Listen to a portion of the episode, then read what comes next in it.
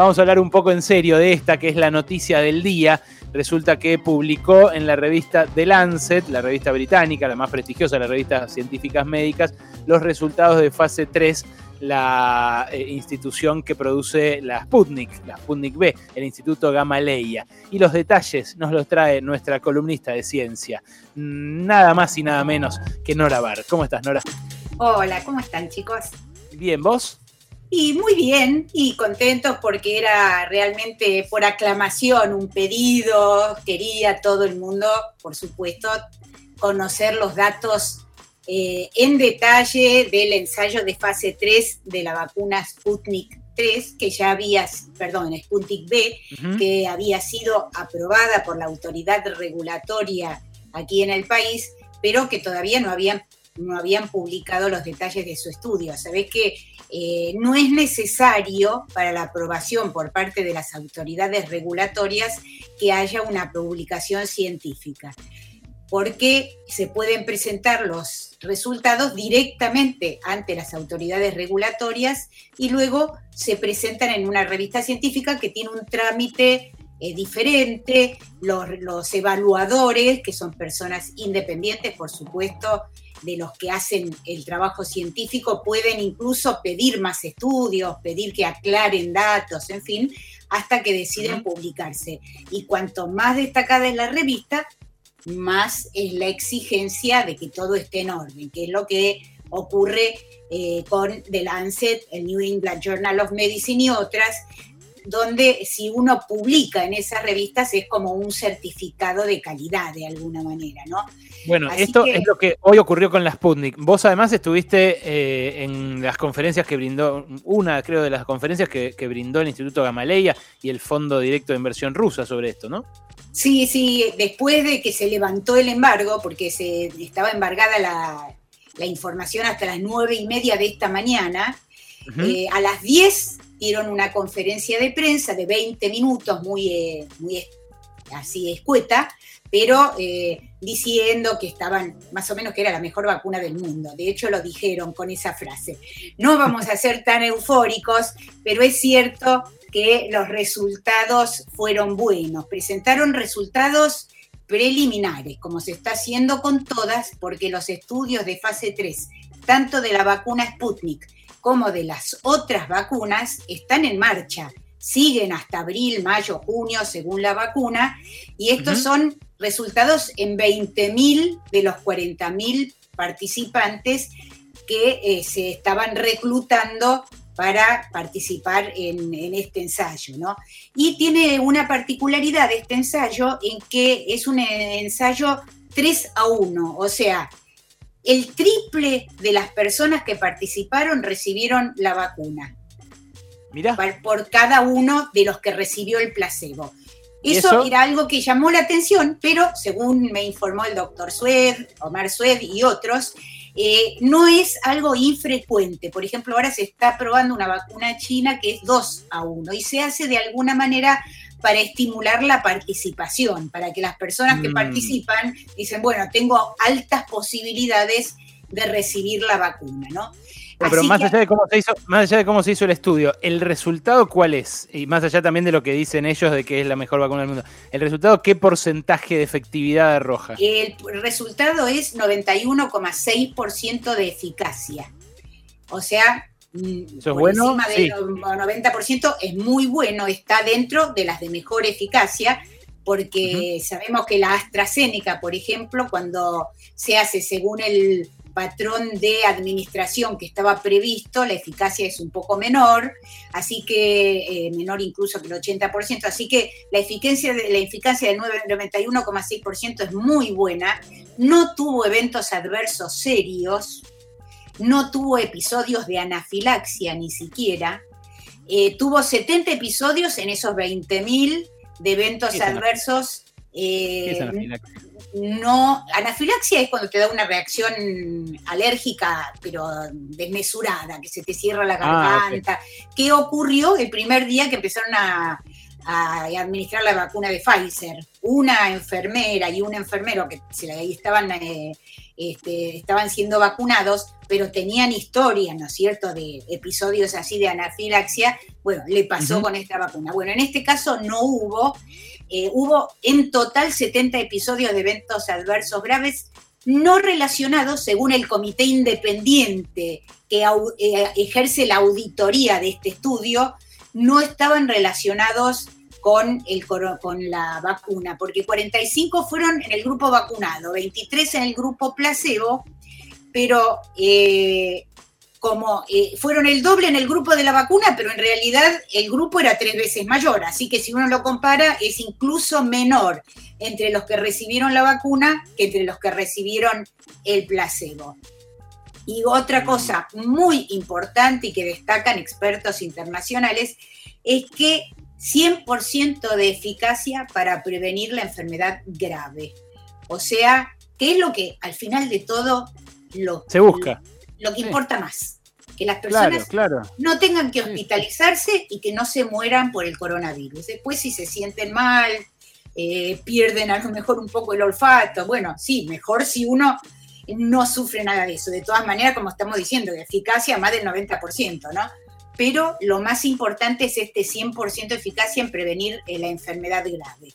Nora, a eh, partir de la, de la, publicación de estos datos en The Lancet, eh, Alberto Fernández mantuvo hoy una reunión bilateral como de media hora con Vladimir Putin, que lo invitó a Rusia, que en las próximas semanas le dijo Alberto Fernández que va a ir para allá, le agradeció a Putin por que él se haya vacunado, porque Cristina Fernández de Kirchner también se haya vacunado, le dijo que bueno, medio que, Argentina haya confiado antes de esta publicación en la Sputnik también eh, le, representó una, ganancia en términos reputacionales en, el mundo.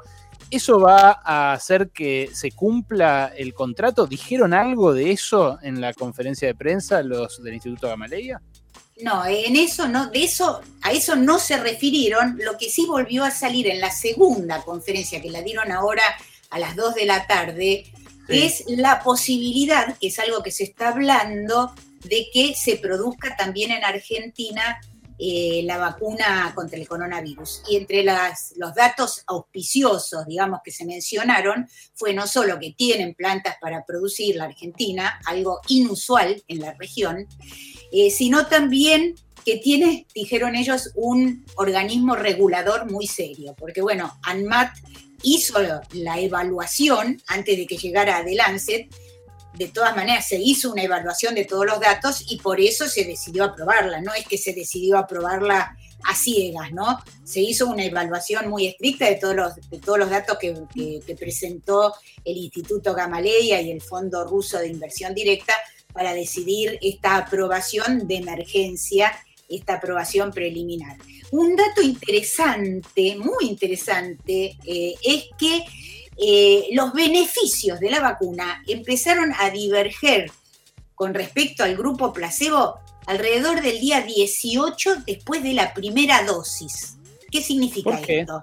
Y bueno, que la eficacia de la vacuna empezó a reducir la cantidad de casos de COVID en los individuos inoculados con una sola dosis eh, a los siete, de 7 a 14 días ya eh, había una eficacia del 50%, de 14 a 21 del 74%, lo cual abre la posibilidad de considerar, todavía por supuesto todo esto es una hipótesis, de considerar avanzar la vacunación más rápido con una sola dosis porque de hecho, por ejemplo, la vacuna de Janssen que se presentaron hace poquito, los resultados, tenía resultados eh, mucho más bajos que el 80% eh, con una sola dosis. Así que mm. si, si se considera, digamos, esto es algo que se está hablando mucho, se está discutiendo en el mundo, y otro dato muy interesante, y que lo, lo subrayaron en la conferencia de prensa de esta mañana, es que siguen en marcha el acuerdo con AstraZeneca para combinar ambas vacunas. AstraZeneca tiene eficacia menor y Sputnik tiene eficacia de más del 90%, igual que Pfizer y Moderna. Entonces, ofrecieron el Instituto Gamaleya le ofreció AstraZeneca y se hizo un acuerdo entre ambas eh, para que combinar ambas vacunas de manera de aumentar la eficacia de vacunas que no llegan al 90%. Y en esta, esta mañana eh, subrayaron esto y dijeron que también lo iban a probar con una vacuna china y posiblemente con otras vacunas que no llegan a una eficacia tan alta, combinar ambas para ver si con eso se pueden potenciar y encontrar, digamos, poder salvar el cuello de botella de tener que vacunar las dos dosis con la misma vacuna. Así que estos son dos datos que, además de la eficacia del Sputnik, son datos ah, eh, alentadores en el sentido de que podrían ayudar a salvar los escollos que presenta una vacunación tan, tan, tan eh, masiva, ¿no? Y el tercer dato que lo repitieron mucho, aunque acá todavía todo sigue igual, es que ellos estabilizaron la vacuna para que sea eh, viable entre los 2 y los 8 grados. Eh, sobre cero, ¿no?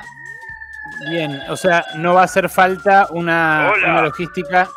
No, no, no, no, no atendamos, vos corta, eh, Piñanelli. No atendemos.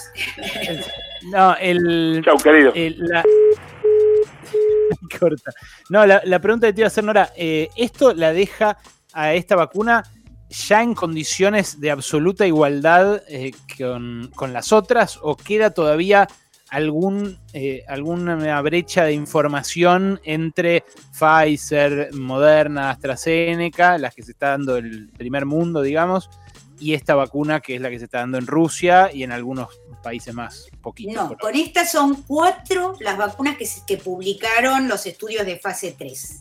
Las otras tres son Pfizer Biotech, Moderna y AstraZeneca, que AstraZeneca desde algún punto de vista publicó estudios parciales, porque viste que hubo ese lío con la administración de media dosis más una dosis, una dosis más, más una mm. dosis, pero bueno, Estudios de fase 3 publicados en revistas con referato, o sea que están sometidas a la revisión de los, de los referis especializados, eh, son, son cuatro y Sputnik está eh, al mismo nivel en equidad de condiciones con respecto a las otras tres que son las que ya se estaban eh, aprobadas en, Europa y en Estados Unidos. O sea, perdón, para recapitular, las cuatro que tienen ya publicado en revista internacional y bien detallado el resultado parcial de la fase 3 son Pfizer BioNTech, Moderna, AstraZeneca y Sputnik. La, la China, la, perdón, no lo quiero decir el gentilicio, pero uno tiene ese reflejo, la de Sinovac y la de, y la de Coronavac, que son las dos de laboratorios chinos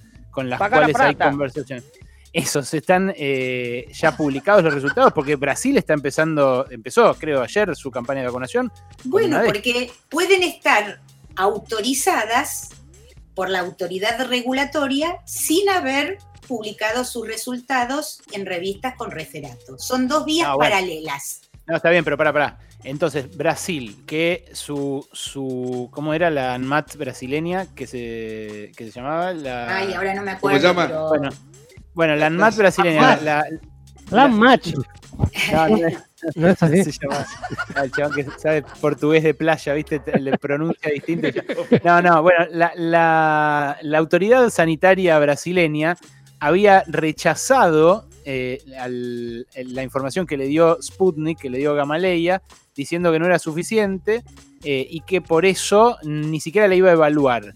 Y sin embargo, aprobó una que eh, todavía no tiene esto publicado. Claro, porque son, son dos caminos independientes. Ahora, no es que la rechazó de plano, lo que hizo fue pedir más información, ¿no? Así mm. que queda abierta la puerta para la, para la aprobación o para la autorización. Pero como digo, son dos caminos separados. Y además, dos caminos que debe hacer país por país, porque no es que, eh, digamos, la OMS puede dar una autorización o un respaldo a distintas vacunas como lo está haciendo, pero después cada país tiene que autorizar o aprobar las vacunas dentro de su propio territorio. Así que puede haber diferencias y de hecho las hay entre los distintos países, ¿no? La Anvisa se llama, Anvisa, se llama la, autoridad sanitaria brasileña. Eh, bueno, ahí en todo caso, eh, claro, hay decisión de cada país y hay soberanía también, ¿no? Porque cada país tiene por eso su autoridad sanitaria, porque cuida a sus, a sus ciudadanos. Pero esto era lo que venían pidiendo. Yo lo entrevisté hace tres semanas a Fernán Quirós y decía, las dudas se despejan con esta clase de publicaciones como la que hubo hoy. Sí, por suerte eh, ya, digamos, ese universal, podríamos decir, el, beneplácito de todo el mundo. De hecho, el doctor Adolfo Rubinstein también lo publicó en su Twitter y habló conmigo también, diciendo que estaba muy contento, que esto contribuye a dar transparencia. Eh, que para él, digamos, el estudio, ah, otro dato que no habíamos mencionado, es que la eficacia en mayores fue del 91,8% en mayores de 60 años, lo cual es otro dato muy bueno. Eh, él dice que fueron pocos casos, y entonces tal vez eh, no es tan sólido ese resultado, pero en líneas generales estaba muy contento y que, él siempre había pensado que, no, es, que no, no, era peor que las demás. Así que esto, bueno, simplemente eh, despeja el camino para, para quien haya tenido dudas, ¿no? Nora, es eh, impresionante. Voy a recapitular todo lo que nos contaste porque realmente son muy buenas noticias. Hoy publicó en The Lancet el Instituto Gamaleya los resultados parciales de fase 3 de la vacuna Sputnik, que es la que está contratada para que venga al país. Tiene una efectividad del 87% con la primera dosis solamente, lo cual también permite pensar en una campaña acelerada. Eh, tiene 91 y pico por ciento de efectividad. Eh, bueno, ya nos trajiste todas las noticias que queríamos que nos trajeras durante todo el 2020. ¿no? Llegaron, llegaron finalmente. Y solo para cerrar, eh, te voy a decir lo Falta que, nos pinche. Falta que nos pinche. Que nos pinche es lo importante y eso sí, le pedimos por favor a Putin, eh, ya hoy me imagino se lo habrá pedido en nombre nuestro Alberto Fernández, que manden, ¿no? Que las manden. que manden, que las manden, que lleguen. Eso es lo que queremos todos. No, porque esto, esto de producirlas acá también puede ser, y te las produzco ahí, pero en junio, no, yo en junio no, a mí tráeme la rusa, no me importa el lugar de producción. Eh, lo que quiero es celeridad, ¿no? Lo que quiere todo el mundo desde ya que si se, incluso si se produjera acá, no va a ser de hoy para mañana, ¿no? Por eso. Este, no, quería mencionar solo porque son dos expertos independientes que un poco resumen todo lo que pasó con esta vacuna, que se llaman Ian Jones y Polly Roy. No tienen vínculos con el centro Gamaleya, ¿no? Pero firman un comentario que se publica también hoy en la revista The Lancet. Y dicen así: el desarrollo de la vacuna Sputnik B fue criticado por el apuro, los, los atajos y la ausencia de transparencia, pero los resultados reportados son claros. Queda demostrado el principio de la inmunización y esto significa que otra vacuna puede sumarse a la lucha para disminuir la incidencia de COVID-19. Bien, enhorabuena entonces por ellos, por eh, todos los que la consiguieron, por todos nosotros y, apurarse a pincharse, a pincharse todos y todas, eh, que es lo que nos hace falta también para que funcione, ¿no? Ojalá que llegue pronto. Nora, gracias, te mando un besote. Un gran abrazo para todos.